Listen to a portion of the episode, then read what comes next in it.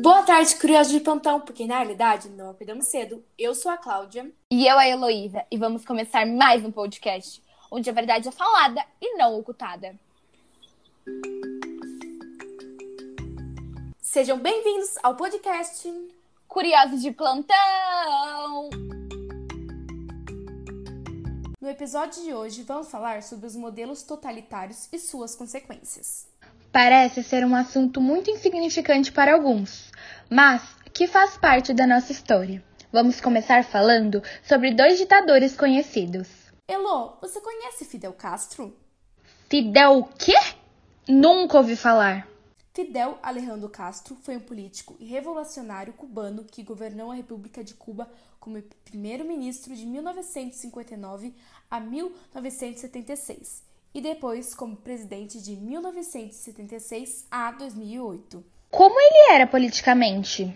Ele era nacionalista e marxista-leninista e morreu em 5 de novembro de 2016 aos 90 anos.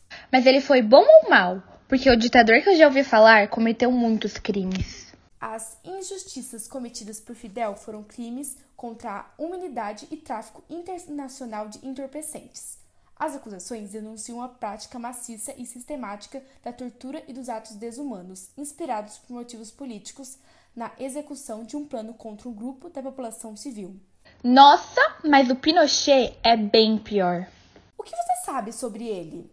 Augusto José Ramon Pinochet foi um general do exército chileno e ditador do seu país de 1973 a 1990, servindo posteriormente como senador vitalício, cargo que foi criado exclusivamente para ele por ter sido um ex-governante.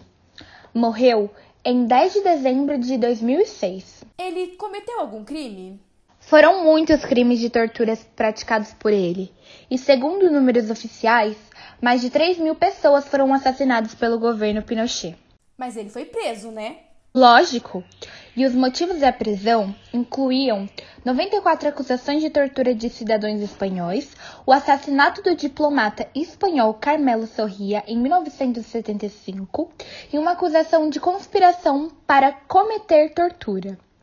Alegações de abusos foram feitas várias vezes antes de sua prisão, incluindo desde o início de seu governo, mas nunca haviam sido postas em prática. Você conhece o fascismo? Pois está muito relacionado a esse assunto. O conceito em si não, mas conheço algumas consequências. O fascismo é um movimento político, econômico e social que se desenvolveu em alguns países europeus no período após a Primeira Guerra Mundial. Mas ainda não existe um conceito de fascismo universalmente aceito. Entre as principais características desse sistema estão a concentração do poder nas mãos de um único líder, o uso de violência e imperialismo.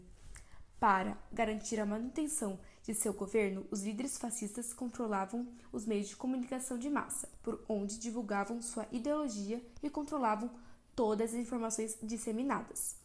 Qualquer crítica ao governo era aniquilada mediante o uso de violência e do terror. Aqueles considerados inimigos do governo eram punidos com prisão ou morte. E as consequências que sei é que o Estado passou a controlar a economia. Tanto as organizações trabalhistas quanto qualquer forma de oposição ao governo foram enfraquecidas e desorganizadas. Mas é possível dizer que essas marcas deixadas na história passam completamente? Eu acho que para algumas pessoas, essa época do autoritarismo pode ser irrelevante pelo fato de não terem vivido. Mas, para aquelas pessoas que viveram durante a ditadura aqui no Brasil, elas ainda têm medo e receio de que volte a ser como era, pois foi um momento de bastante crueldade e opressão. A partir do momento que essas marcas machucam profundamente, elas são dificilmente esquecidas, principalmente desse período de muita violência.